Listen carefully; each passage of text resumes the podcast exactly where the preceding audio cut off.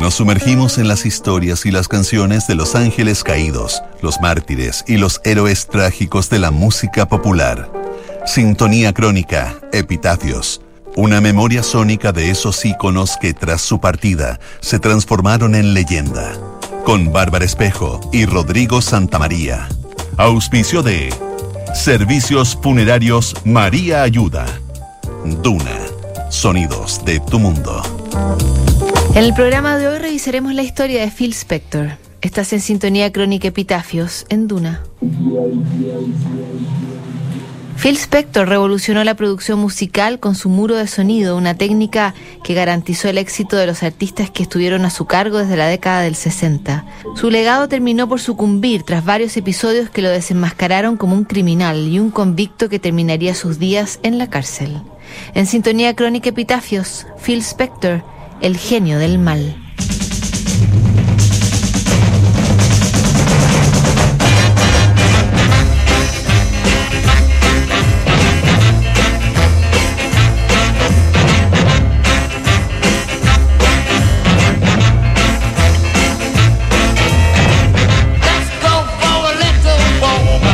La historia de la música popular está repleta de personajes extravagantes que transformaron el negocio discográfico a su imagen y semejanza. Uno de los más singulares fue el productor Phil Spector, amo y señor del muro de sonido, que configuró buena parte de la música pop de principios de los 60. Sus habilidades musicales y su oído comercial lo llevaron a lo más alto de la industria, donde aportó un sinfín de artistas que van desde los Righteous Brothers hasta los Beatles, pasando por Leonard Cohen, The Ramones y Tina Turner. Pero todos sus aportes musicales serían eclipsados por su personalidad narcisista, sus actitudes violentas y su fama de desequilibrado. Phil Spector tuvo que madurar de golpe a los nueve años cuando su padre se quitó la vida en Nueva York. Sobre su tumba se inscribió la frase To know him was to love him. Conocerlo era quererlo, unas palabras que quedarían grabadas a fuego en la cabeza de su hijo Phil. Años más tarde, mientras vivía en California, Spector saltaría a la fama junto al trío Teddy Bears precisamente con To Know Him is to Love Him, el primero de varios éxitos que nacerían de su puño y letra.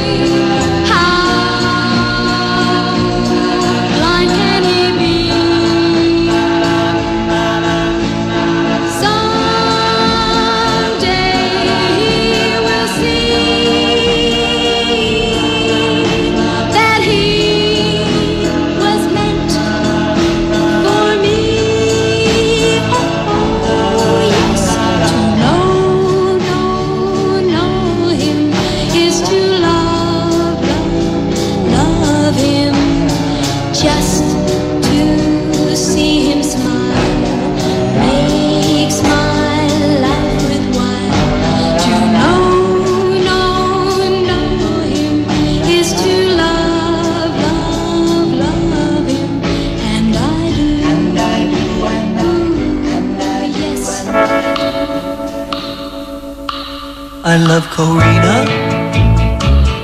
Tell the world I do. Los distintos artículos y biografías que se han escrito sobre Phil Spector coinciden en que su pulsión violenta nació en un episodio de su juventud. Cuando tenía 18 años y en plena gira con su grupo Teddy Bears, cuatro matones asaltaron a Phil en un baño. Después del asalto, la percepción sobre su seguridad personal cambió totalmente. Desde ese momento comenzó a usar armas y se rodeó de guardaespaldas, que no lo dejarían solo en ningún momento del día. El grupo Teddy Bears tuvo una duración bastante breve. Phil Spector prefería tener un control total sobre la música que componía y se transformó en productor. Comenzaba en los 60 cuando su estilo ya hacía escuela en los estudios de grabación a través de una técnica que parecía más cercana a la música clásica que al pop de consumo masivo. Phil Spector solía ocupar orquestaciones excesivas y en forma de capas, de manera que se formara un muro de sonido envolvente que afectara toda la interpretación. A sus canciones las llamaba pequeñas sinfonías para jóvenes, y exportó un método de producción que lo llevó a los primeros lugares de las listas de popularidad.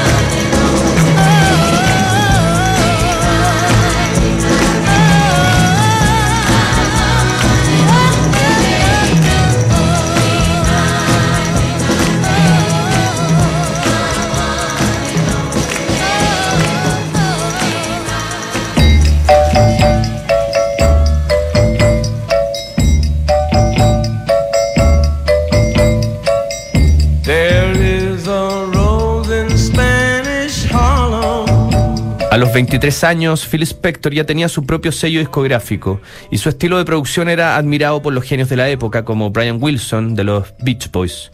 Escondido tras sus anteojos oscuros y siempre portando armas, Spector parecía tener el secreto del éxito en la industria musical.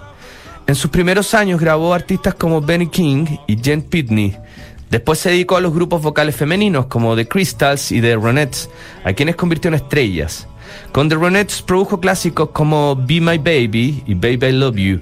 Incluso se casó con una de ellas, la vocalista Veronica Bennett, más conocida como Ronnie Spector. Su muro de sonido estaba presente en cada éxito que llegaba a los primeros lugares, como Unchained Melody de los Righteous Brothers, que renació décadas más tarde en la banda sonora de la película Ghost. En 1966 grabó su canción más ambiciosa, River Deep Mountain High, junto a la incombustible Tina Turner. Pese a las grandes expectativas que tenía la canción, no tuvo gran éxito y marcó el fin de esta gloriosa etapa para Spector. El productor cerró su sello discográfico y se acuarteló en su mansión. No podía tolerar el fracaso.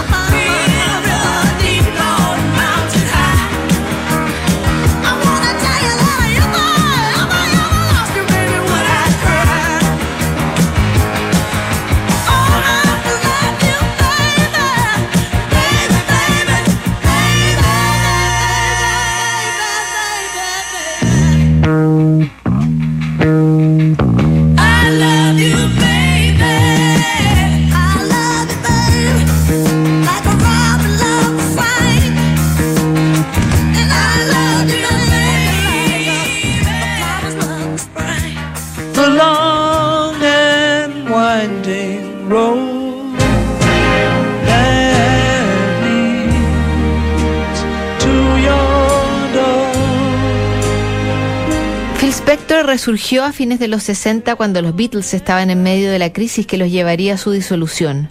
Spector queda a cargo de las cintas del álbum Let It Be, que llenó de arreglos y orquestaciones, todo lo opuesto a lo que quería Paul McCartney con ese álbum. John Lennon y George Harrison también confiaron en la mano de Spector para crear su obra maestra como Imagine y All Things Must Pass, pero la relación con ellos tampoco prosperó. En medio de una grabación con Lennon, a Phil Spector se le disparó su arma y la bala rozó la oreja del músico. Si me quieres matar, hazlo de una vez, pero no me jodas los oídos porque los necesito, le dijo John después del exabrupto. Con Leonard Cohen sucedió algo parecido. Spector solía apuntarlo con la pistola mientras le decía que lo quería. Con el arma en la cara, Cohen le decía, espero que así sea, Phil. Esa actitud que bordeaba la locura convirtió a Phil Spector en persona non grata en el ambiente musical y sus servicios cada vez fueron menos requeridos.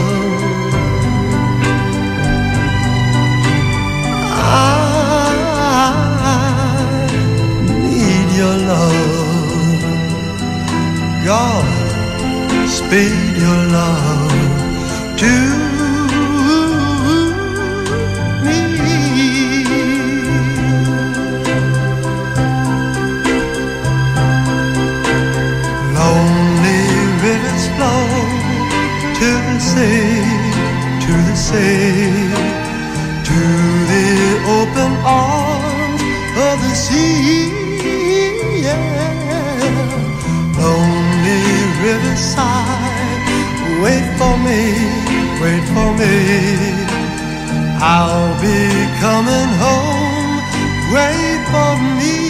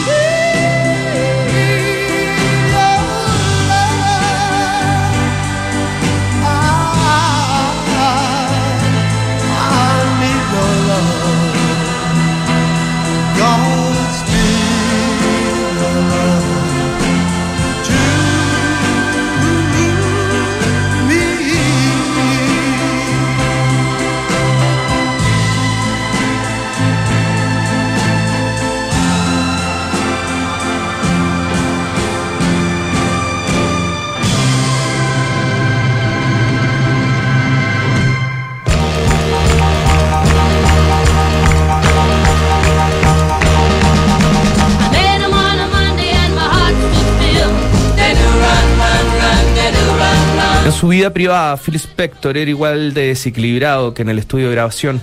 A su segunda esposa, Ronnie, la amenazó de muerte constantemente. El productor incluso tenía un ataúd de cristal en el sótano de su mansión para insinuarle sus crueles intenciones.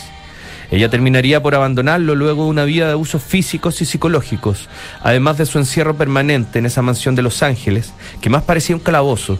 Todos esos episodios violentos llegaron al extremo cuando el año 2003 Spector fue acusado de asesinar a la actriz Lana Clarkson, aunque según él fue un suicidio accidental. Tuvieron que pasar seis años para que la justicia lo declarara culpable de homicidio en segundo grado y le diera una condena de 19 años de cárcel. En el encierro, su salud se empezó a resentir e incluso perdió la voz por un tumor en la laringe y se le diagnosticó mal de Parkinson. Spector sería trasladado en varias oportunidades a un centro hospitalario hasta que fue diagnosticado de COVID en diciembre del 2020. El productor nunca logró recuperarse y murió el 16 de enero del 2021, tres años antes de poder solicitar la libertad condicional. Más que homenajes, la muerte de Phil Spector hizo resurgir más historias de violencia y locura que terminarían por manchar todo el legado del hombre que levantó el muro de sonido.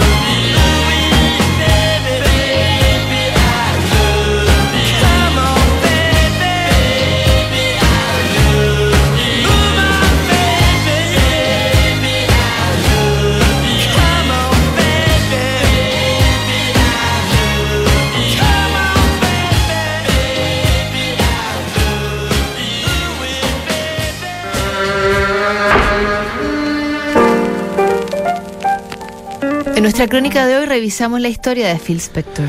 En el próximo programa, Rico Kasek, Sintonía Crónica, Epitafios. No te lo pierdas. ¿Sabías que puedes comprar de forma anticipada los servicios funerarios de María Ayuda? Entrégale a tu familia la tranquilidad que necesitan y estarás apoyando a cientos de niños de la Fundación María Ayuda. Convierte el dolor en un acto de amor. Cotiza y compra en www.funerariamariaayuda.cl. Siguen aquí los sonidos de tu mundo. Estás en Duna 89.